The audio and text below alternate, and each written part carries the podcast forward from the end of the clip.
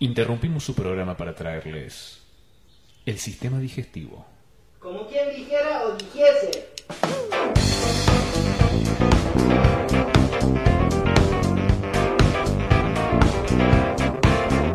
Buenas a todos, señoras y señores. Eh, No, eh, señores. Señores. Señores, señores. Bienvenidos al Sistema Digestivo, un podcast de Manuel Cabeza Rivarola y Tobías Culazo en el cual hablamos. Así es. Creo que es un requisito indispensable para hacer un podcast. ¿Hablar? O por lo menos que haya sonido. Es verdad. Es por lo menos que haya sonido, ya que es exclusivamente sonido. Tu explicación de los podcasts eh, se corresponde a alguien que ya viene haciendo varios. Sí, Sos es- muy descriptivo. Sí. Que por cierto, vos sos Tobias Culazo, yo soy Manuel Cabeza Rivarola. Sí, por más que pueda parecer lo contrario a veces. Así es. Eh, no, igual creo que tenemos voces suficientemente distinguidas para Sí. que la gente. No es que somos. Y además Ay, no somos parecidos. Tengo la voz re grave, tengo la voz re grave. ay, Eh, ay, mi apellido es Culazo.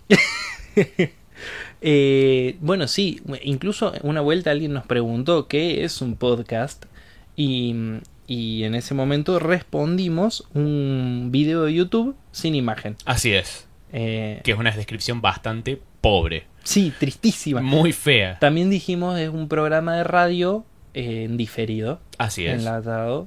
Así eh, es. Barato. Baratísimo porque lo estamos... es más, en este momento yo quiero que la audiencia sepa que Manuel está en cuero. Así es. Así de barato es esto, estamos en mi pieza, yo estoy sentado en la cama. Así es. Eh, Eh, pero es cómodo. es cómodo. es- Y la gente no lo, no lo, no lo tiene por qué saber. Ahora lo saben. Ahora lo sabe, pero aún así nos pueden, se pueden unir a nosotros a esta linda experiencia que es grabar con mucho calor, tomando café, Sí, lo que te lleva a sudar, sí, sí. lo que te lleva a sacar de la remera, ¿viste? Bueno, cosas que pasan. En una habitación cerrada para que no entre tanto ruido. Es la primera vez que estamos en esta locación grabando, que es mi habitación, es mi, mi nido de amor. Eh, un buen cambio de ambiente, diría. Ay, y no sirve tanto para mantener lejos el ruido. No, Oja- no, ojalá no. ese colectivo no se escuche en la grabación. Bueno, cabeza, antes de, de arrancar, Así es. antes de irnos a nuestra primera cortina imaginaria, Bien. a mí me gustaría mucho tirarte dos frases para enamorar mujeres más. Me, me gusta, me gusta porque me viene haciendo falta. Sí.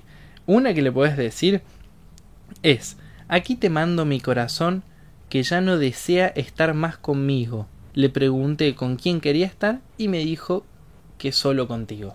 Ah, re Es- tierno. es- Vos decís que si se lo digo a alguien, ¿me, me, eh, me la gano? Sí, total- Bueno, totalmente. Y te tiro una más. Eh, ¿Cuál es? ese? Ah, Porque hay, hay uno que se me complicó mucho. Vos con la tecnología no, no sos un buen compañero. No, No, sos un buen amante. No, no, no. Eh, si te acusaran alguna vez de asesinato, Ajá. arranca lo más romántico que se puede. Bien, bien. Ese es el, el escenario Una- más romántico que me imagino. Una buena imagen mental Sí, sí, sí. para el ambiente. Sí, vienen así, las llevan a la mina esposada, eh, con, la cara tapada para que los camarógrafos no le saquen tantas fotos de la cara, porque así tendemos a hacer hoy por hoy a, a- a- a cubrir la, la cara del asesino Sí. y viralizar la cara de las víctimas. Así es. Poner un par de en el- velas. En el juicio, en el juicio, el eh, nada, el fiscal presenta un montón de pruebas en contra de, de- de esta asesina Sí. o presunta asesina, porque yo tampoco soy quien para andar. Yo estoy haciendo No, un no, podcast, eh, por supuesto. Tampoco, eh, sí. tampoco tengo mucha idea. Pero la cuestión es que eh, lo que plantea acá de entrada es: eh, si te acusan alguna vez, o sea, si Claro. alguna vez estuvieses en esta instancia, En, en el estrado, sí. O sea, yo creo que cuando le decís esto tenés que plantearle todo esto a la persona. obviamente. Sí, sí, sí. Y llegar acá. Si alguna vez, si te acusaron alguna vez de asesinato, tienes que saber que la víctima fui yo. Porque tus miradas me dejaron sin aliento. No me digas. O sea, cuando vos, si te llevan acusándote y toda esta situación y vos no, no tenés ni idea porque sos inocente. claro. O y además, como no, no es tu culpa que me quedo sin aliento, no, digamos. no, no, es que no sabés. Por Ah. eso tenés que saber ahora. Ah, claro. Eso, el Ahí va. día, el día que venga la policía, patee la puerta de tu casa, te espose, te meten en un auto, te meten en una celda, hagan todo un juicio, te lleven al juicio Así es. y pase todo eso y te digan te acusamos de asesinato, qué sé yo. Me imagino que lo dicen así gritando. Es, es- de- en seguramente. ese momento, y vos no tenés ni idea qué es, acordate eso, eh, seguramente es porque me mataste con tu mirada. Así es. Porque, Eh, dejé de- porque tenés poderes, porque sos un X-Men y no sabías. Un, aura de asesinato. Sí, sí, me. Eh, voy a probar. A ver, a ver si, si el operador me ayuda en esta. Lo voy a intentar de, voy a intentar decir eso románticamente. A ver qué tal queda. A, a ver, a ver. eh, Pongamos una, una musiquita romántica. Claro, inicia, inicia el romance, prendemos las velas. Tobías. Si te acusaran alguna vez de asesinato, tienes que saber que la víctima fui yo, porque tus miradas me dejaron sin aliento. No hay- no hay Está forma. mojado, está mojado. No hay forma. Se, Te veo. Se me dilató. Así es. Sí, sí, estoy Eh, preparadísimo eh, para ti. Podría ser el sudor, pero voy a decir que Amor no. mío. Bueno, y te tiro una más. Y. Por y ya favor. nos vamos. Eh, esta, esta es muy complicada y por eso me gusta. Voy a hacer que mi amor no olvides jamás. Que quede en tu memoria mi nombre. Y si es verdad que el amor con el tiempo acaba muriendo, haré que el tiempo detenido se espere. Y eso puede generar una paradoja que destruiría el universo. ¿Qué? ¿Para qué? ¿Qué? Vamos de nuevo por parte Por parte, por parte, porque no- favor. Tengo que tomar, tengo Sí. que hacer resumen acá. Sí, sí, sí. Voy a hacer que mi amor no olvide jamás. O sea, eso. Voy a hacer algo eh, que te genere un trauma o algo así que logre que no puedas olvidar, que no existe la posibilidad de que olvides. Que te marque de por vida. Dice que quede en tu memoria mi nombre. Eso mismo. Bien.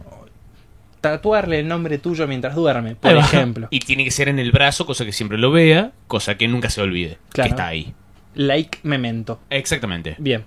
Eh, y dice, y si es verdad que el amor con el tiempo acaba muriendo, Ajá. acá hace una suposición. O sea, yo voy a hacer que nunca te olvides del amor que te tengo ahora. Claro. Y si fuese cierto que con el tiempo el amor eh, se muere, Claro, en el caso hipotético. de, de que fuese un ser biótico, el amor, Así es. que tiene la capacidad de, de, nada, de vivir, Que después de, de- de crecer, reproducirse, muere. fallece. Así es. Entonces dice, si, si es verdad que el amor con el tiempo acaba muriendo, haré que el tiempo detenido se espere. Ajá. O sea que. Haré, eh, pararé el tiempo. Claro. O sea, Muy mal dicho, pero pararé el tiempo. no, no te vas a olvidar de mí. Si Sí. te vas a olvidar de mí, paro el tiempo. ¿Qué te parece eso? ¿Qué vas a hacer al respecto? ¿Cuál eh? No puedo hacer nada, te parado el tiempo. Chotario. Pero si yo tuviese así el poder de, de Hiro Nakamura, una onda así, no sé si es una referencia que no sé si mucho, mucho, muchos se Bueno, acuerdan, ¿eh? eh, Pero de- me gusta, me gusta por dónde fuiste. Lo dejemos ahí, no lo expliquemos. Hiro Genial. Nakamura. Sí, Ahí va. Eh, bueno, eso. ¿Y ahora sí vamos a la cortina? Eh, me parece bien, ya, ya está llegando. Ah, Acá viene, la traen de afuera.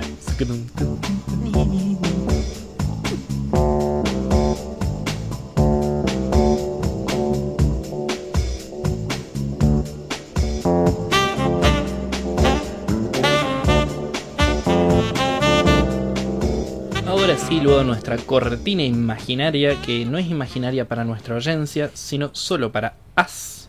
Tenemos la nota eh, principal, vamos a decir por ahora. Eh, que creo que es un buen término profesional. Sí. Da la idea que sabemos lo que hacemos. Sí. Es como un engaño. Bueno, a ver, cabeza, Eh, me parece correcto todavía, como ya vamos por el quinto programa. Quinto ¿Vos programa. podés creer? Sí, y eso que la semana pasada yo creo que pensé que no lo íbamos a sacar porque era jueves Así es. y no salía, no Y no salía. salía, no y salía. salió el viernes. Y salió el, salió el viernes. Sí, me ¿Quién lo gustó. hubiese dicho? Me gustó eso, me gustó eso porque... ¿Qué? ¿Qué? Claro, ¿qué va a decir? ¿Qué? ¿Cuánta gente lo escucha? Eh, yo creo que no, no, no lo suficiente como para que nos rompan los huevos. Claro. Así que ta- ta- estamos Sí, bien, estamos ta- bien de sí, audiencia. tampoco, tampoco que tenemos que, que nadie nos paga tampoco. claro, loco, para un poco, Sí. hermano. ¿Cuál hay? Eh, así que... ¿Y qué, qué pasa con que es el quinto episodio? Y yo diría, bueno, ya que vamos por el quinto, Sí. hagamos, hagamos una pausita y digamos, miremos hacia atrás y digamos, che, ¿estamos haciendo bien las cosas? Porque este es nuestro primer podcast. Sí. ¿Estamos realmente haciendo, realizando bien este podcast? Un examen, diría Está, yo. está bueno lo que planteas porque incluso el, el episodio anterior, cuando yo planteé que había oyentes, eh, audientes, que me, que me planteaban que estaba un poco largo, dijimos, pindonga, ¿cuál Claro. O- No no- vamos a seguir haciendo largo y qué. Y escu- no lo escuché todo. Claro, está. lo que quiera. No sos mi novia. Entonces yo ahí ya en el cuarto capítulo no, no hicimos una autoevaluación. No, no, no. no. El- vos el- decís que este es el momento de eh, autoevaluar. eh, claro, exactamente. Bien, este ¿cómo- momento, 5 es un buen número, digamos. 5 es un Exactamente. cinco- cinco es un número que me gusta. 5 es un número lindo para, para esta Porque situación. la tabla del 5 es muy fácil de. Sí. Así es. Ah, me, me gusta Me gusta Por tu eso- matemática. por eso es un buen número. Me gusta, nos entendemos. Finalmente Sí, sí, sí. hablamos el mismo idioma. Eh, así que bueno, buscando, eh, investigando en la, en, en- en la, en la red, en ¿Cinco la por web. ocho? ¿eh? 5 por 8. Eh, 40. Bien. ¿Viste? Bien. ¿Viste qué te ¿Cómo pasa? se nota que sos matemático? Oh, oh. O sea, hello. Eh, obviamente lo que hice fue googlear cómo hacer un buen podcast, hacer clic en la primera opción. Bien. Y eso es lo que vamos a leer hoy. Buenísimo. Eh, Aparte, es, una, es una buena referencia para mm, la audiencia que quiera incursionar. Eh, no, no va a llegar nunca al nivel nuestro, No, obviamente. obviamente. Porque somos profesionales, tenemos cinco capítulos encima O sea, de un podcast. Hermano, de, de casi una hora. Claro. Eh, es más, uno de 1 hora 11. Sí. ¿Quién uno, te hace eso? Uno, uno, uno, dice. Yo, yo, yo, yo, y eso fue a propósito, fue una decisión consciente. Obvio. Eh, yo le pregunto a, los- a la audiencia, ¿vos estás dispuesto a hacer eso? Yo te pregunto a vos que me estás escuchando. ¿Vos estás dispuesto a ese esfuerzo? ¿Vos estás dispuesto a, a los siete pasos para empezar un buen podcast de Vilma Núñez, carajo? Uh, siete pasos. Bueno, a ver, vamos. Vamos, La- a, vamos a ver si estamos haciendo las cosas bien o mal. Y esta es la página de Vilma Núñez, voy a, voy a aclarar, no sé quién es, pero bueno, la- es vilmanúñez.com Eh, claramente es un referente podcástico. y tiene buenos logos en la página, así que yo, yo le creo. Bien, buenísimo. Eh, Vamos, vamos, no me leas todo el texto, me aburro un no, no, no, por supuesto. Vamos, vamos directamente Claro. a la parte, a la parte linda, digamos. Sí, Son siete pasos sí. para decir, bueno, con esto haces un buen podcast. Va- vamos a ver paso por paso si los tenemos bien. Genial. Paso uno. Sí, Define a tu oyente ideal. Y ahí ya no confío porque se dice oyencia ideal. sí, sí. Así sí, que sí. bueno. O tu audiente. Exactamente. Eh, Vilma dice, he formado a miles de emprendedores digitales y profesionales de marketing digital, miles todavía. Miles. Ha formado miles. Y uno de los errores más comunes que he visto es la preocupación prematura. Claro. ¿Cuánta gente nunca lanza su blog porque antes de empezar se preocupa por los formularios de email, marketing o el lead management? ¿Cuánta gente hace eso todavía? Eh, yo calculo que eh, 100. Eh, creo que estás en lo correcto. 107. Ciento- vamos a decir, bueno, c- 106 por las dudas. 106. No nos vayamos a la mierda Sí. tampoco. ¿Cuántas personas nunca lanzan un canal de YouTube porque antes de empezar se preocupan por la cámara o el tipo de iluminación, etcétera? 32. Me parece un buen número. Vamos a decir 32 personas se preocupan por eso. Con el podcast pasa exactamente lo mismo, dice Lo Vilma. mismo. Exactamente lo mismo. Yo creo que ya arrancamos bien, porque a nosotros de entrada nos chupó un huevo todo. Claro, lo hicimos. Así es. Lo Así hicimos. que creo que este consejo lo tenemos, lo tenemos en, el- en la bolsa. El porque dice el factor de éxito más importante en esto del marketing digital es pasar a la acción.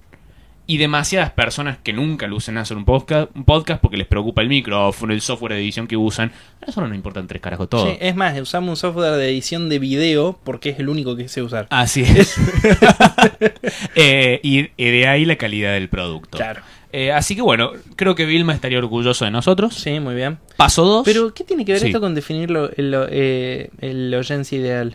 Eh, hmm, eh, qué buena pregunta, Mira, Tobias. yo creo que tiene que ver con algo que sí que no hicimos, que es pensar para quién es este podcast. Es verdad. ¿Para quién es este podcast? Este podcast... ¿Te puedo contar algo? Sí. Yo escucho nuestro podcast. Ah, vos sí. Yo escucho Mira. nuestro podcast en el auto, lo pongo. De ahí nuestra una reproducción. Sí, sí.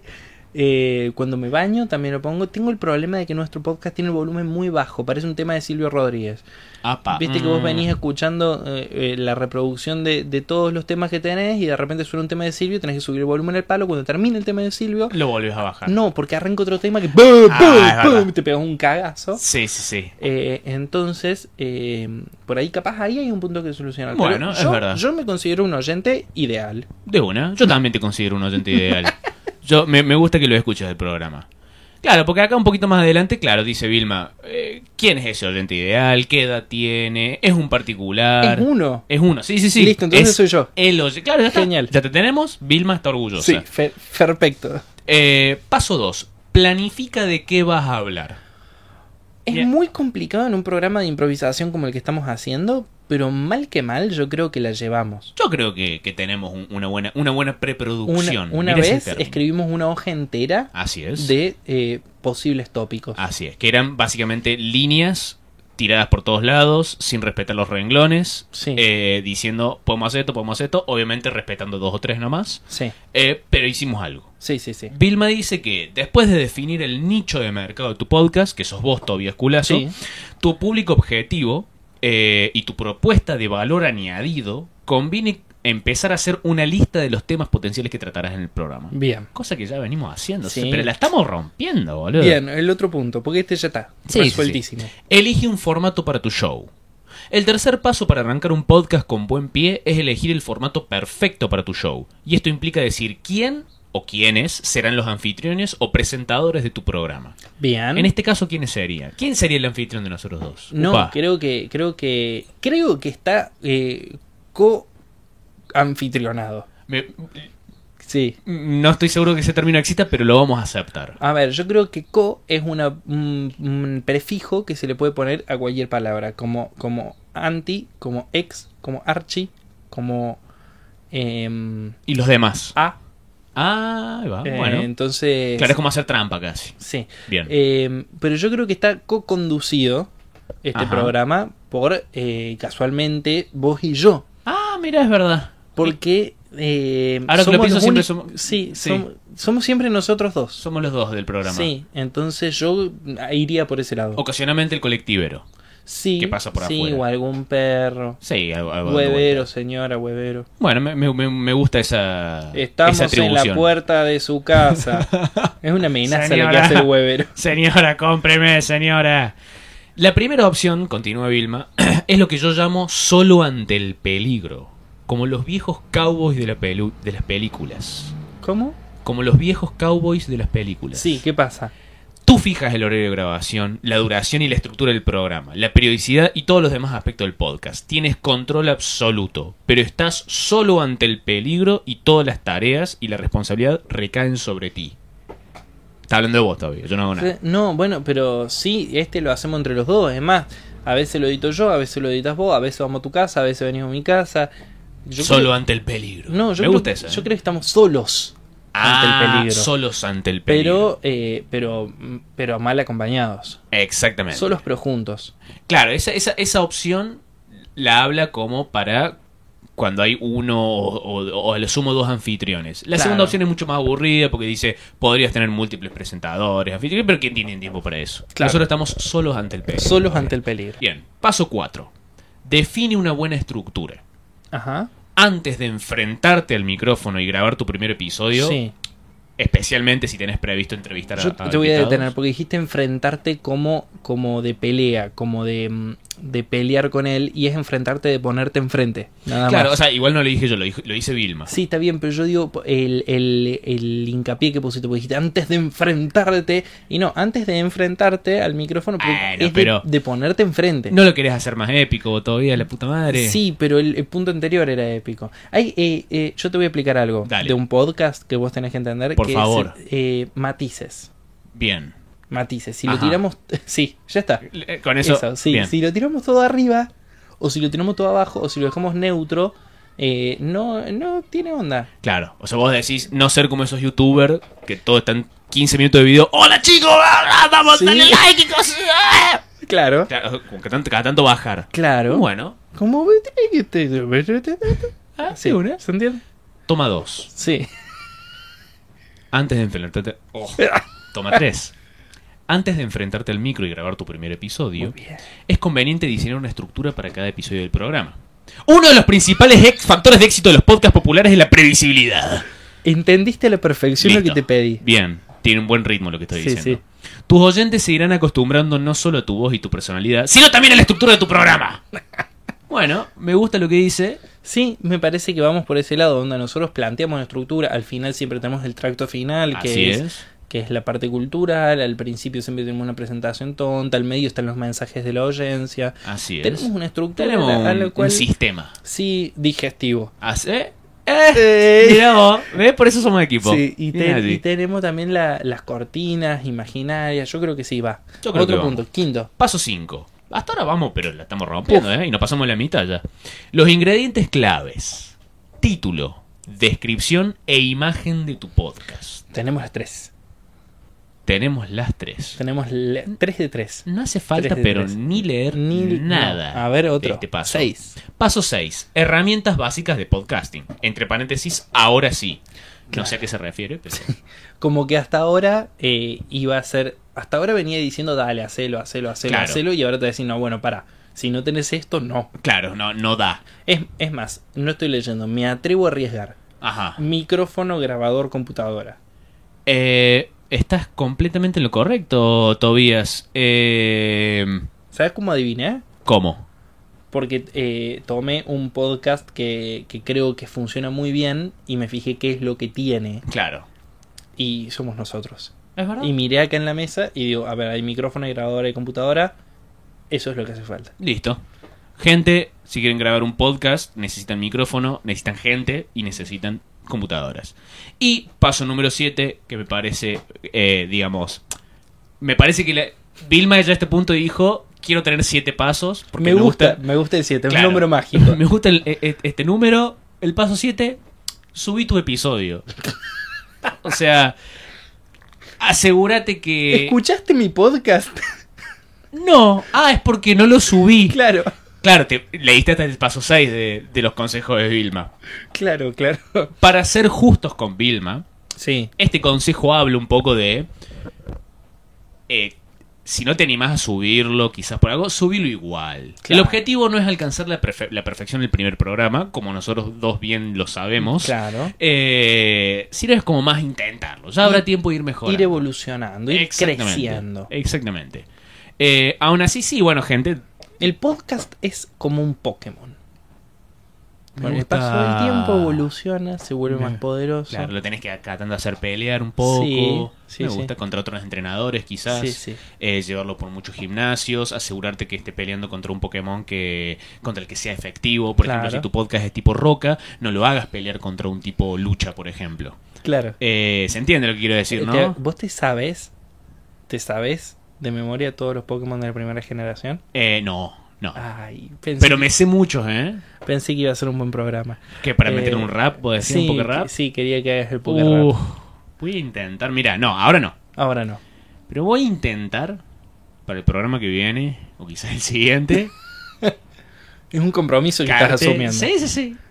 Hacer un poco rap. Dale, dale, dale, Lo te tomo a- la palabra. Lo voy a intentar, eh, te Tenés, juro. tenés un máximo de dos episodios. Bien. Si para el episodio 7 no traes un Poké Rap, quedas expulsado del sistema digestivo. Uf, te juro que lo voy a intentar, ¿eh? Pero, bueno, bueno, establezcamos bien los términos. Son los- la, la primera generación. Primera 151 Pokémones. Primera generación. Perfecto. Y no tenés que decirlo a la perfección, simplemente tenés que hacerlo. Obvio, sí, sí, obvio, o sea, obvio. podés equivocarte, no es que, que se está poniendo en juego en serio tu carrera, eh, que tampoco es que es una carrera. Ey, ey, ey. Ey, contra- meteme presión, meteme ¿Contra presión. quién competís? Eh, eh, ¿Una carrera no requiere eh, competencia? ¿O puede, puede haber carreras amistosas? sí, o no. Sí las hay. Sí, Era ¿no? una pregunta tramposa. Ah, muy Eh. bien. Gané. Eh, bien, sí, Poker Rap, gente. Bien. Programa que viene, te juro que lo voy a intentar. El programa que viene, carajo. Bien. Ahí va. Me meto presión a mí mismo.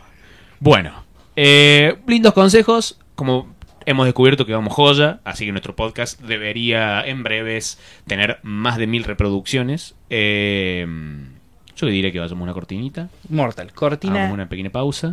right now. Y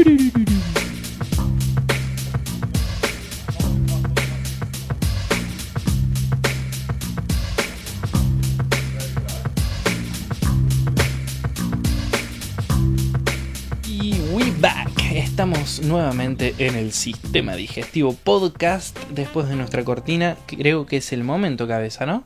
Es el momento todavía. Es el momento de responder algunas preguntas de nuestra oyencia. Es la hora. Les cuento. No necesariamente son de nuestra oyencia las preguntas. Yo creo que de hecho la gente que nos pregunta no nos escucha. después. No, seguramente no. Eh, nosotros en nuestro Instagram, em, nuestros Instagrams, subimos, viste, la opción esta de hacer la preguntita Así y es. pedimos a la gente que nos pregunten cosas, cosas como por ejemplo, yo puse un par de ejemplos para que la gente entienda. Bien. ¿Por qué es tan difícil ser grupi varón? Me gusta esa pregunta. Eh, eh, y de hecho, mira, te la respondo. A ver. Porque eh, los chabones suelen ser unos asquerosos que se, que se tirarían a las groupies no importando nada. es verdad. Eh, de- otra pregunta, ¿por qué al... al, al, al- Tú puedes, Sí, tú puedes. ¿Por qué? Por qué Sácalo a- adelante. al- ¿Cómo se llama esto que hacen con el al praliné? Ajá. Le decimos praliné todo el año y en diciembre garrapiñada. Para mí es como eh, ¿viste la, la- la etiqueta forzada que hace la gente? Sí. On- ¿Qué? ¿Qué hago con el micrófono? Ah, sí. ¿Ahí? Sí. ¿Ahí se escucha bien, gente? Sí. Perdón. Eh, es como la, la etiqueta forzada onda, como es una situación de gala, Mm, le pongamos otro nombre. claro. No, porque para mí me queda mal, es garrapiñada. Claro. Bueno, el otro día un amigo me dijo, no, son cosas distintas. Yo le dije, ¿cómo? Y no me habló más. Ah, ok. Así que... Dejaron de ser sí. amigos, digamos. Sí, no, no sé, no sé qué onda. Pero bueno, vamos con las preguntas reales de nuestra audiencia. Dale. Y hay una que se relaciona directamente con el último tema que hablamos en el podcast, en el capítulo anterior. En, eh, oh, en el bloque anterior. No me salía. Una persona que se llama Renard Fox-994 me pregunta ¿por qué Ash nunca pudo ganar la liga Pokémon? Uh, eh, Yo, yo opino que era porque era un pésimo entrenador sí, Pokémon. era malo. Básicamente. Eh, el tipo se preocupaba más por la salud de sus Pokémon que por ganar. El resto de los entrenadores no hacía eso. claro. Los otros entrenadores eran, eran bastante más turbios, Sí. crueles hacia los animales, Sí. que eso está malo, pero bueno, los hacía ganar. ¿Fomenta un poquito la pelea de perros Pokémon? Eh, ¿No se trata de eso? Yo creo que cuentan con que alguien que dice, bueno, vi Pokémon, quiero hacer pelea perros, y de repente descubre que su perro no puede tirar un rayo, se, se les desilusiona un poco. Pero terminan igual de hechos mierda y hay como, hay como un vínculo de amor entre el Pokémon y su entrenador cuando es un vínculo re tóxico porque el entrenador le está pidiendo al Pokémon que se pelee con otro Pokémon para ganar cosas. Para ganar medallas. ¿Y viste Sí. lo linda que son esas medallas todavía? Sí, bueno, eso es verdad. Eh, lo- igual era mucho más turbio en el juego. Porque en el juego ibas caminando por el, por el campo, Sí. alguien te decía, che, te voy a pelear ahora ya, y ganabas y te daba plata, te daba dinero. Eh, y algunos eran nenes, ¿viste? Algunos eran pescadores tranca. eh, pero bueno, volviendo un poco a la pregunta, yo creo que Ash sí, no era un buen entrenador. Claro, era un pésimo entrenador Pokémon. Eh, Tenía eh, demasiada humanidad. era, era, si se quiere, eh, un, un buen un buen amo Sí, de sus Pokémon. Sí, sí, sí. Ahora, o sea, si para ser buen entrenador, loco, si que vos querés ganar, hacelo evolucionar a ese Pikachu. Hacelo evolucionar. Dios mío, mal. Pero encima tenía el mismo mambo con todos los Pokémon. No, Sí. que evolucionen cuando quieran, que evolucionen Es cuando decisión de ellos, loco. Pero me imponete un poco, quieran. Mal. hermano. Todos los tenía muy poco evolucionados. A ver, una pregunta de los tuyos. Eh, bien. eh, vamos a arrancar con una tranca, ¿no? Con Sí. una, una fácil. Y dice: Lo que no vemos no existe, o simplemente lo vemos y existe. El inconsciente colectivo, ¿hasta dónde tiene poder? Son muchas preguntas. Eh, pero creo que todas hablan un poco más de lo mismo, ¿no? Yo creo que, que cuando yo no miro algo, o, o- o si se quiere, cuando parpadeo, nada de lo otro está. Las cosas existen bajo la mirada. Mira, Eh, es más, eh, las, los, esto sí es algo totalmente eh, comprobable, que los colores, eh, primero que es el color que rechaza el objeto, ¿no? así es. Todos los otros colores los tiene. Así es. Eso por un lado. Y por otro lado, si no hay luz, no hay color. O sea, en la oscuridad las cosas son blanco y negro. Negros. Son, son- son- blanco y negro no son negros directamente. Eh, pero bueno, sí, no sé, yo ¿qué pensás vos? A ver. Yo lo hacer- Yo nunca, nunca entendí el problema con esta pregunta. Es, es- esa típica de. Si, hay un, si un árbol se cae en el bosque y no hay nadie para escucharlo, ¿hace ruido? ¡Sí! Si no estás ahí, hace ruido igual. O sea, quizá tu cerebro no lo interpreta, pero. El árbol se va a caer igual, hermano. Pero entonces, eh, pero de la, el, el gato de Schrödinger, Ajá. eh, que está vivo y muerto al mismo tiempo, y cuando uno abre la caja ante la mirada del espectador se resuelve una realidad. ¿Qué opinas de eso? Eso creo que es un tema aparte. Está hablando de otro fenómeno. No, Sí. es lo mismo, es algo que, que es y no es, o algo que directamente no es hasta que un espectador interviene como espectador. No, hasta que es observado. Y ese concepto de observación no es necesariamente que alguien lo mire. El Claro. concepto de observación se refiere más a que algo interactúe con esa caja. A que algo lo perciba. No, a que Ah. algo interactúe con la caja. Como por ejemplo una partícula de luz.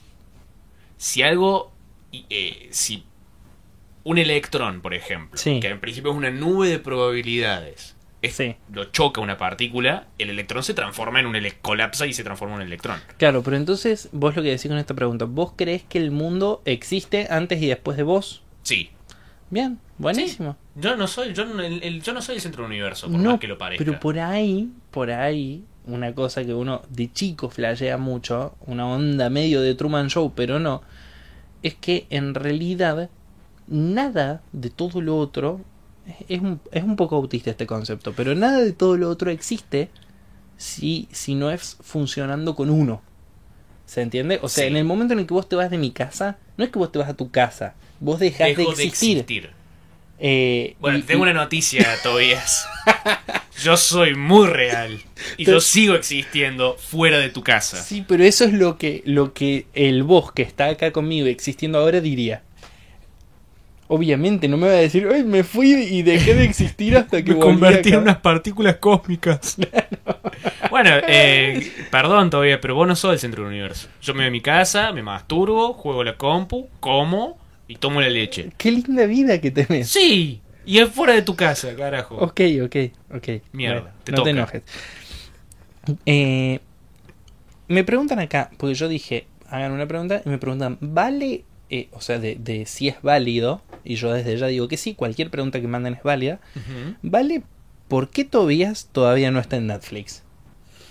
Esto está hablando de una campaña que vengo haciendo yo, eh, que se llama hashtag Tobias en Netflix, Bien. que lo que intento es de forma muy ridícula que Netflix se fije en mí y me produzca un unipersonal a mí, que no soy famoso y que vivo en el interior de un país.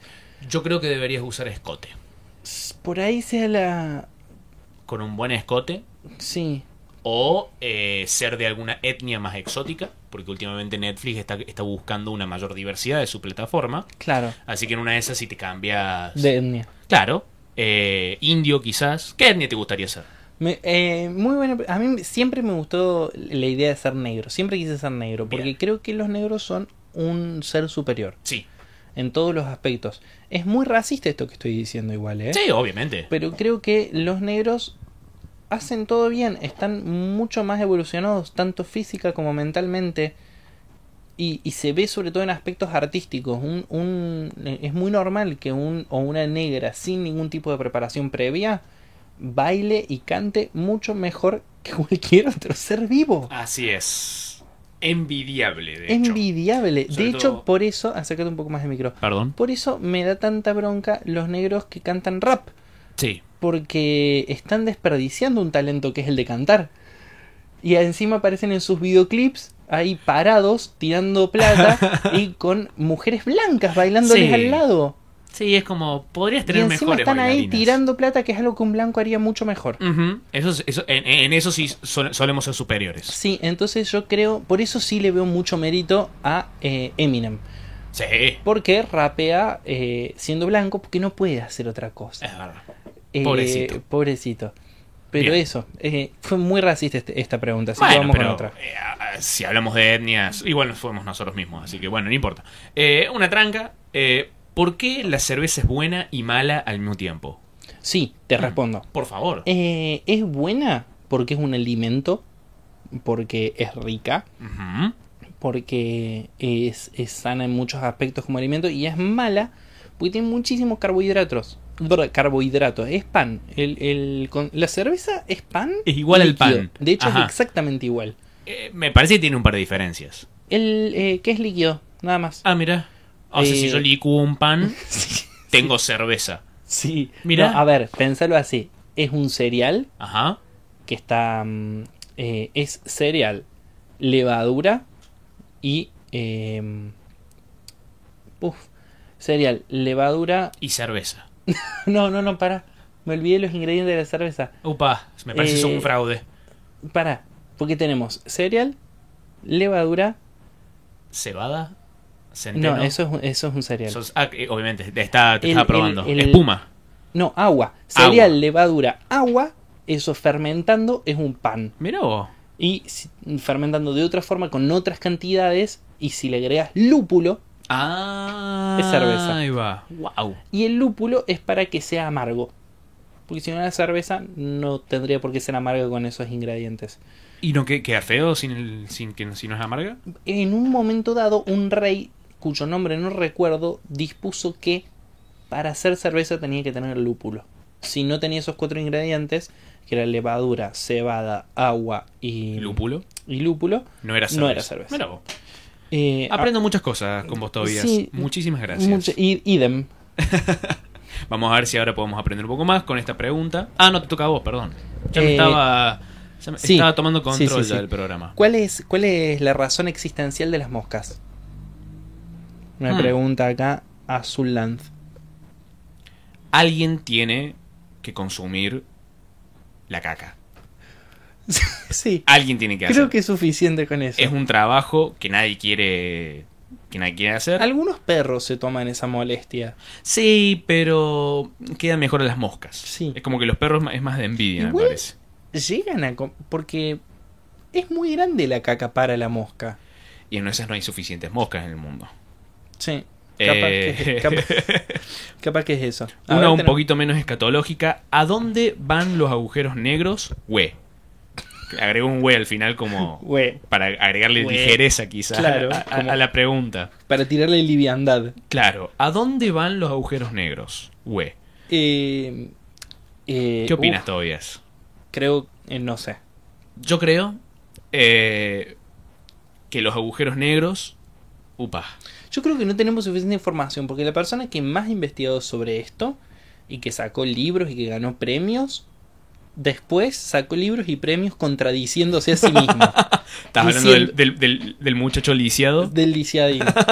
Eh, el loco sacó toda una teoría espectacular, todo el mundo le creyó.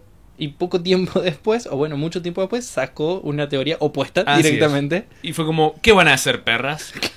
Eh, si yo me tuviese que arriesgar, diría que los agujeros negros son el basurero del universo. O sea, son el. Son eh, que es casi una fuerza natural que dijo, che, hay muchas cosas en el universo. Y apareció esto para chupárselo y tirarlo en el tacho de basura del universo. Sí, o por ahí pasa como con la película esta, La envidia sana, no sé si la viste. Si no, No. la viste, no la veas. Tiene una sola cosa buena que es que eh, un chabón inventa un spray para tirarle las cacas y que desaparezcan. Y la pregunta es, ¿a dónde Ah. están yendo esas cacas? La vi, la, la vi la película. Es pésima, pero esa idea me La vi. gusta. Sí, sí, sí. O sea, el producto está muy bueno. Sí, el producto que venden es buenísimo. Dejaremos sin trabajo a las moscas, pero. Sí. Bueno, en, en definitiva, yo creo que los agujeros negros, cuan- cuando, ya chuparon todo, es como que los cierran como si fuese una tapa. Claro. Como el listo, ya el basurero no hace falta, Genial. se cierra. Bueno, tengo una acá. ¿Es posible controlar el útero y la menstruación como los esfínteres? Uf, estamos muy mal capacitados para esa pregunta. Sí, yo creo que no, no, no tengo el, el cómo. Eh, creería que no, porque si no. O sea. Igual es válida, porque eso, vos decís, me estoy cagando y apretás un poquito y un rato más tirás. sí, sí, lo- me lo- estoy haciendo pis y, y el esfínter, de alguna forma, desde una edad hasta otra edad, tenés pleno control, básicamente. Pero. Eh, o sea, hay, es un tiempo Sí, sí, sí. Entre dos... La vida es lo que transcurre entre que eh, controlas y dejas de controlar tu esfínter. Eh, es una muy buena forma de ponerlo. Una forma muy poética todavía. Sí, muchas Igual gracias. es un. O sea, ese conducto, el de la menstruación, Sí, ¿tiene esfínter? yo creo que no, creo que Por justamente lo que le está faltando, ¿Es esa capacidad? eh, claro, es, es, un- es un, un elástico. Ahora, qué complicado. O sea, si tenés controlar tres esfínteres. Claro. Sería el del pis, el de la caca y el de la menstruación ahora. Claro. Uh, eh, y sería- encima controlar el útero, me tira que yo ahí ya me entro a enredar solo porque digo, ¿qué, Como las trompas de falopio, por ejemplo. claro, ¿qué, est- qué estás queriendo controlar? Eh, y sería muy cómodo, como creo, creo que se refiere a un anticonceptivo. Onda, lo cerras a, a voluntad y, y está todo bien, digamos. Igual voy a decir algo, eh, porque yo sé que estamos muy poco capacitados y que no tenemos idea de qué estamos hablando. Sí, no, no, para nada. Eh, deberíamos tener más idea, pero eso es porque la ESI no se ha aplicado aún. Así es. Eh, Nos pero- pasamos de la generación nosotros. Claro, ya es tarde pero- para nosotros. Pero hay algo que me parece que. O sea, alguien lo tiene que poder hacer esto. esto que estás preguntando vos, eh, perseánica, alguien tiene que poder hacerlo porque de hecho hay monjes tibetanos que pueden sentarse en hielo y transpirar, que pueden dejar de respirar cuando quieren. Seguramente alguna monja tibetana pueda Dominó. controlar su, su esfínter vaginal. Eh, Habría que googlearlo en breves. Sí. Eh, otra pregunta, una duda universal. ¿Qué son de verdad los déjà vu? ¿Qué son? Uy, a mí me gusta mucho la teoría de Matrix, me gusta mucho la teoría de eh, El extraño caso de Benjamin Button, Claro. eh, me gusta mucho la teoría que vi hace poco en Sabrina la bruja adolescente. Es que esa no la vi, así que por favor explícame la teoría. La teoría de Sabrina la bruja adolescente es que, nada, o sea, en un momento un pibe siente que tiene un déjà vu y es porque directamente ya le habían dicho eso, pero le habían borrado la memoria. Ah, pero te ahí va. borran la memoria, pero queda de alguna manera latente Claro, como un residuo. Claro, si vos te tomases ahí mismo la, la pastillita de Sin Límites que habilita el 100% de tu poder mental, recordarías eso que te borraron. Ahí va. Muy, muy buen crossover de ese que hiciste Sí, ahí. sí, sí, sí. Eh, yo, eh, yo. Yo estaría como re cómodo con, ese, con, el, con el concepto de los déjà vu. Yo diría como, sí, nada, es simplemente una. Tu cerebro que, no sé, le pasó un coágulo y, y flayó.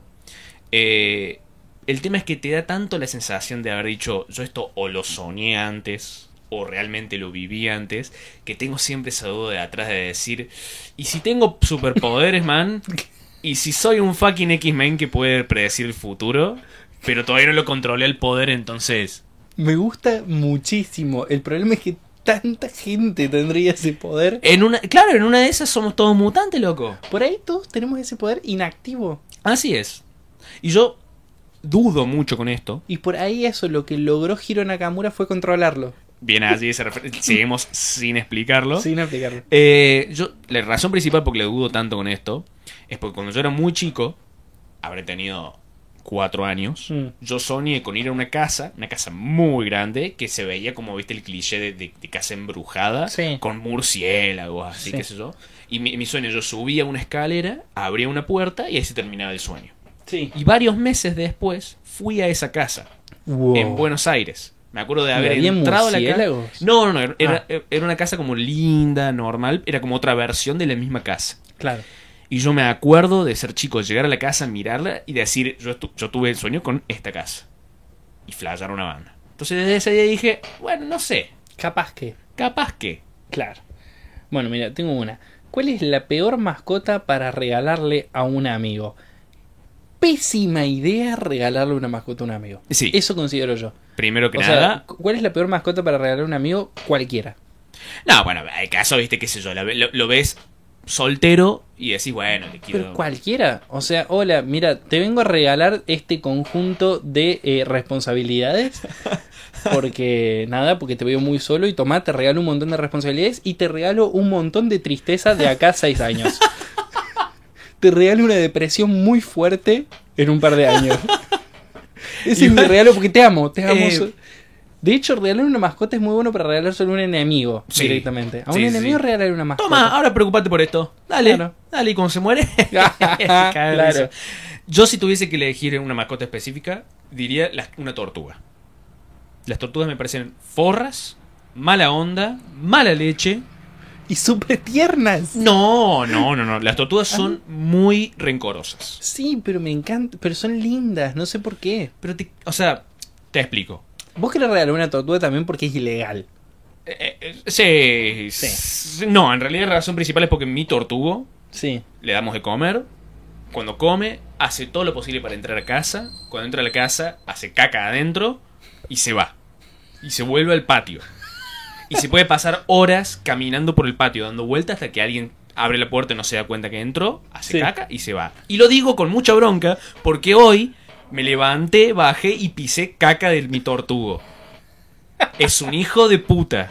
Hablando de tortugos, yo eh, creo que no debe haber animal en el mundo que haga un sonido más gracioso cuando tiene sexo. Sí, Eh, le llega un SMS. sí, le, le pido por favor a la audiencia que googlee tortugas teniendo sexo porque es de lo más bizarro, lo más bizarro del mundo. Aparte, que vean las imágenes también, que vean cuando el tortugo saca el pene de la vagina de la tortuga. Yo nunca vi algo tan monstruoso. Sí, sí, sí, es, eh, Es es, Alien. Es descomunal. Ese tamaño, esa forma, Sí, no sí, tiene ningún sentido. Lo que sí le voy a los tortudos, que, que la juegan tranca. No, no, no hacen gala de su tamaño de pene.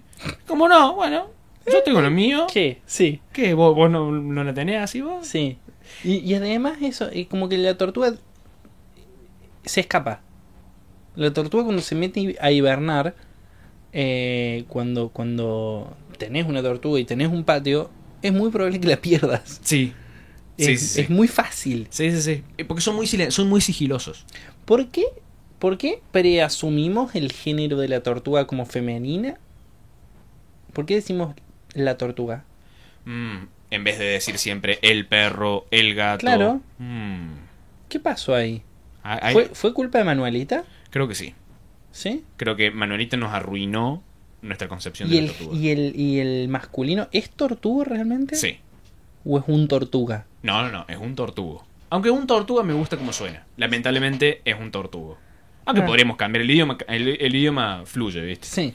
Bien, yo tengo una última pregunta que parece bastante interesante. ¿Por qué? Y, y poco controversial seguramente. ¿Por qué, según la Biblia, el sexo con palomas está permitido, pero el sexo anal no?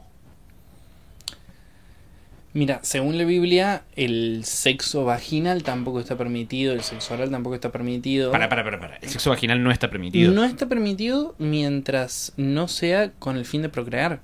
Ah, es otra cosa. Está bien, pero entonces en definitiva el, el acto, el acto sexual no está permitido. Sí está permitido el acto reproductorio. Ah, Tener sexo es ilegal para la Iglesia Católica Apostólica Romana. Claro, Lo válido es reproducirse. claro. Y como la pa- con la paloma alguien se reprodujo, está todo bien. Sí, reproducite como vos quieras. Mientras Claro. tengas un hijo, hace como se te, como se te cante. Ahora, hubiese sido mucho más divertido que el hijo con la paloma hubiese nacido mutante. Sí, sí. Hubiese nacido. ¡Mátenme! Claro. ¿Viste la mosca? Sí, sí, Bueno, sí, sí. eso, pero en vez de con mosca, con paloma. Claro. Bueno, ahí va a aprender. Bueno, yo tengo, tengo una pregunta que no me gustó, así que no la voy a hacer. Y tengo dos preguntas que sí me gustaron, así que las hago rápido. Dale. Una, ¿cómo se limpia la caca que queda en el bidet?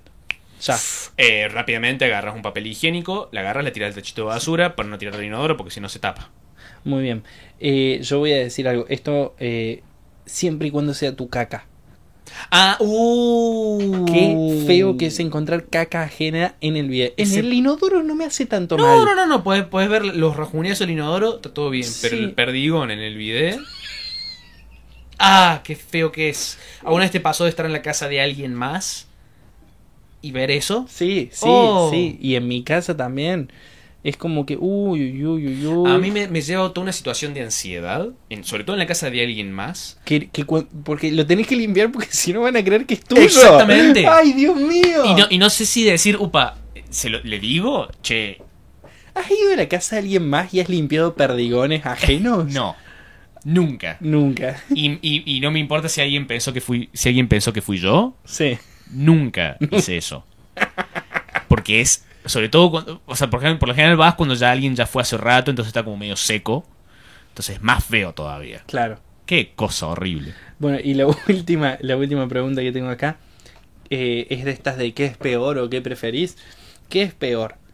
¿Tener de la nada un orgasmo zarpado cuando estás charlando con tu jefe o un tremendo cago con ruidazo? Uh, uh. O sea, estás acá conversando con tu jefe o Manuel, discúlpame, quería hablarte unas cositas de la entrega de los formularios. Y ahí, en ese momento, Claro. cagarte encima o acabar como nunca en tu vida. ¡Oh! ¡Qué decisión, man! No, yo creo que el cago. No, perdón, el que es peor, acabar. No, ¿qué, qué, qué- qué es ¿Qué? peor? Que es peor, acabar. ¿Sí? Acabar en sí. O sea, porque asumo que es tan fuerte que no lo puedo disimular. No, no, no, no, no, ninguna de las dos podés Bien, disimular. ninguna de las dos, Una claro. te cagaste encima Y. y el otro tenés el mejor. or- Imagínate el mejor orgasmo que tuviste en tu vida. Sí, sí, mejor. sí.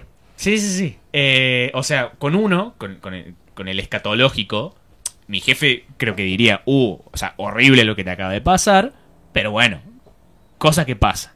Claro. Cosa, te sentís mal. Claro.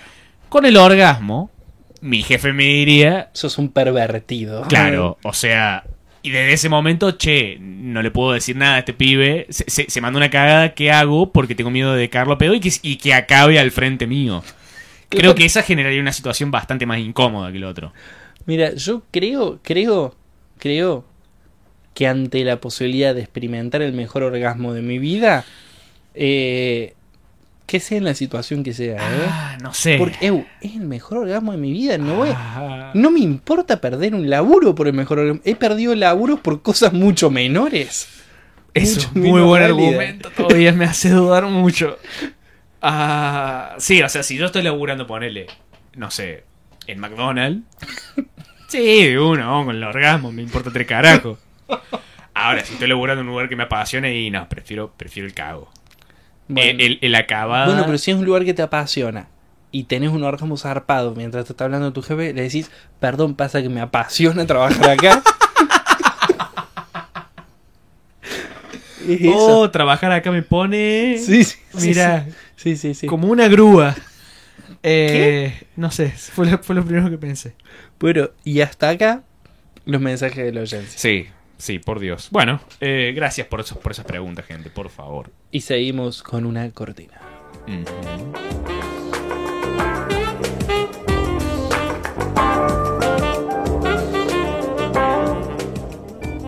Bueno, volvemos eh, de esa hermosa cortina, la verdad creo que una de mis favoritas, la que acaba de pasar, eh, con un par de noticias de ciencia todavía. Oh, sí, amo este bloque. Eh, un, pa- un par de noticias, han pasado cosas en el mundo de la ciencia Sí, bastante interesantes. Sí. Eh, y bueno, te quería aprovechar este programa tan culto que tenemos para charlar un rato. me parece bárbaro. ¿Qué te parece esta primera, este primer descubrimiento? Resulta que las cacatúas de Goffin pueden fabricar eh, pequeñas herramientas para alcanzar comida. Tienen esa capacidad. Eso, eso descubrieron esta semana. ¿Qué es una cacatúa? Una cacatúa es como un pájaro Me imaginaba similar eso. a un loro, Sí. pero como más grande y blanco. Bastante Sí, ya, fachero, sé cuáles son. Exactamente. Eh, Esta es la de Goffin, no, no- a no confundir con las otras cacatúas. No, no, no, la de Goffin. La de Goffin Tiene específicamente. una particularidad que es que puede hacer pequeñas herramientas para qué? Para alcanzar comida. Pero si no vuela, Eh, claro, bueno, pero viste, a veces, qué sé yo, la comida está en una alacena, te hace falta una manito, viste, de esas extensoras. claro. Para mí, yo Ah. me imagino que fabrican eso. Eso. Es Eh, un mecanismo muy simple claro. y muy, muy efectivo. Ahora, Mi abuela ajá, ¿era una cacatúa de Goffin? No, tiene una de estas. ¿Te, te acuerdas las máquinas estas para sacar muñecos que tienen una garra tridente? Sí. Bueno, tiene una de esas en miniatura. O sea, la garra, específicamente la garra. La garra Claro. que vos la apretás eh, como una jeringa desde atrás y eso abre las garritas, Ajá. soltás, cierra las garritas y es para el hielo. Eh, ¿Por qué no una, una pinza, por ejemplo? Porque esto es mucho más fachero. Yo no te puedo explicar todo lo que jugué de chico con esa garra. No sabía que existía. Yo Bueno. nunca más en mi vida lo vi. Esas garras son fabricadas por cacatúas de Goffin. Eso te iba a decir, porque nunca más vi, pero capaz que le trajo de Goffin cuando Claro. fue de visita Exactamente. y se le había hecho una cacatúa En un, personalmente. en un taller clandestino de cacatúas de Goffin. Sí, esa es la capacidad que tienen las cacatúas de Goffin de ser explotadas por talleres para pequeños adminículos para alcanzar objetos. Es que no, no se animan a hacer un sindicato, digamos. O sea, son explotadas. Tienen que, que tomar el poder por las armas las cacatúas de Goffin Eh, y mandar a todos sus explotadores a Siberia directamente. Yo quería decir que me la estaba imaginando las cacatúas en una en un montaje a lo MacGyver. sí. Onda, la cacatúa necesita, no sé, destruir esa torre donde hay un, donde hay un guardia Sí. y se pone a fabricar cosas con, con cartones, con maderas, con semillas y de repente crea una granada de mano. Eh, así que bueno, gente, ya lo saben, es muy posible que las cacatúas de Goffin tengan una gran capacidad para crear herramientas.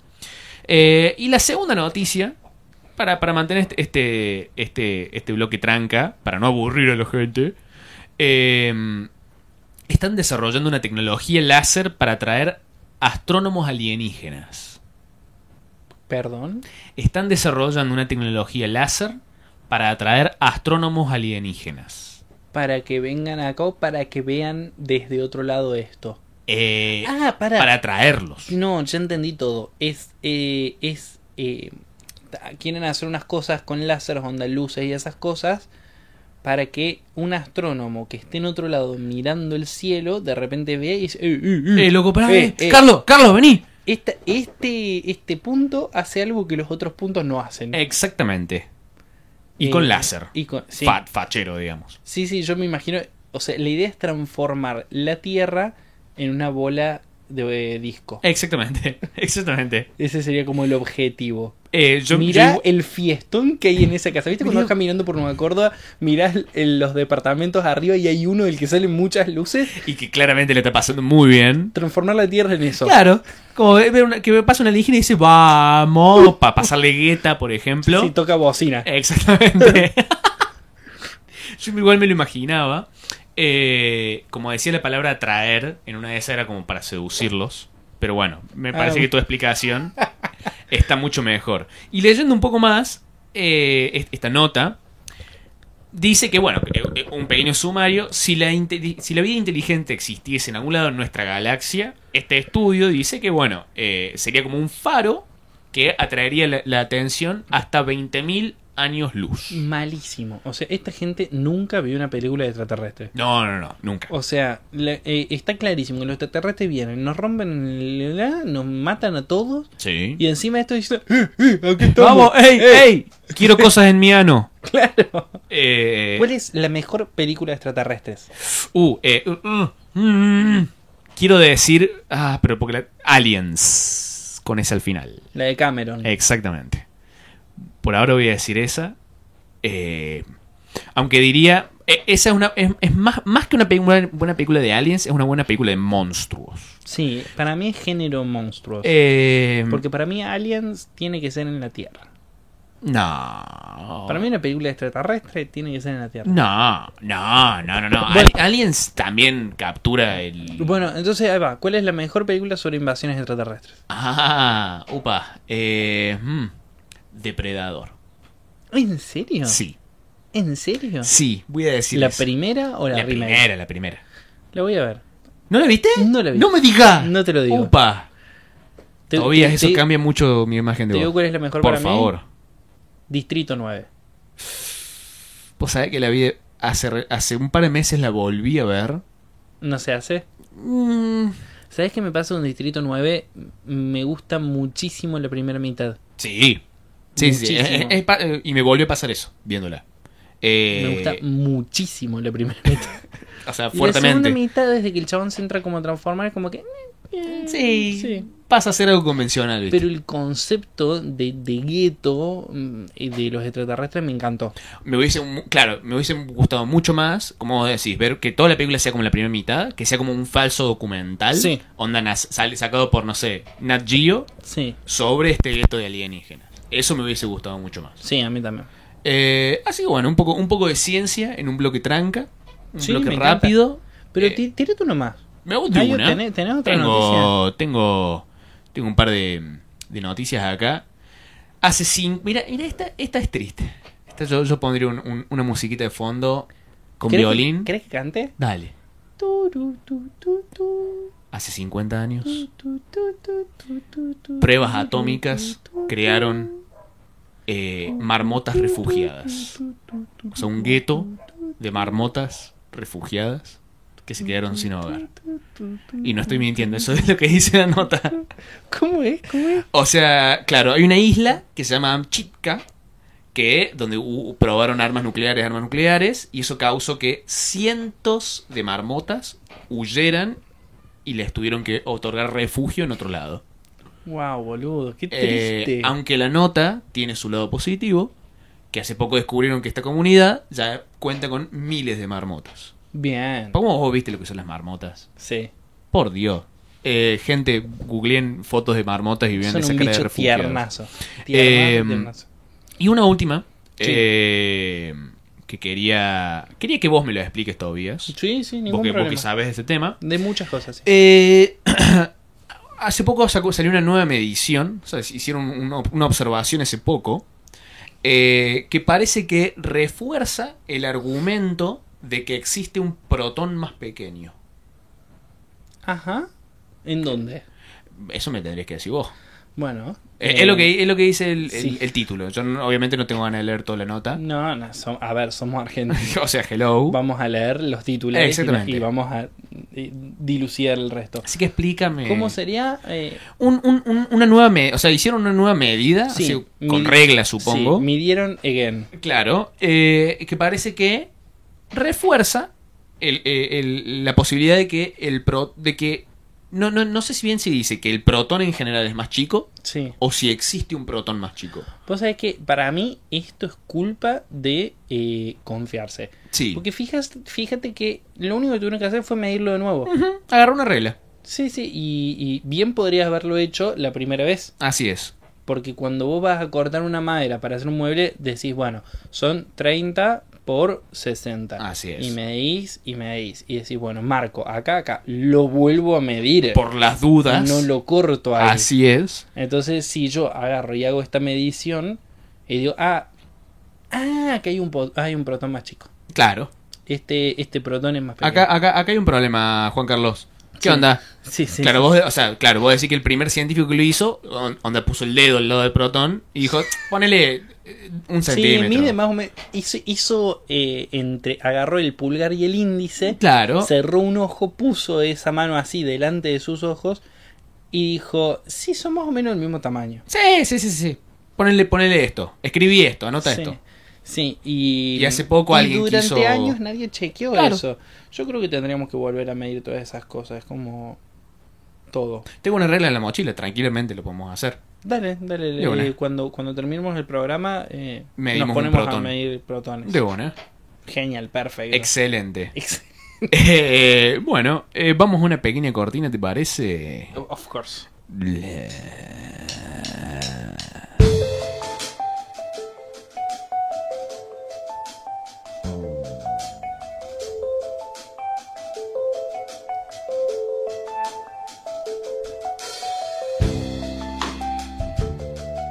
Y ahora sí, pasados de la hora límite que nos habíamos propuesto, vamos con el último, el tracto final de este conducto digestivo. El momento de la, de la propuesta cultural, culturosa, culturética del señor Manuel Cabeza Rivarola. ¿Cómo le va cabeza? Muy bien, Tobías. ¿Cómo- Muchas gracias, estás? muchas gracias por venir. Eh, cuando quieras estoy para, para promover un poco el cine, di- cine diferente, ¿no? Genial.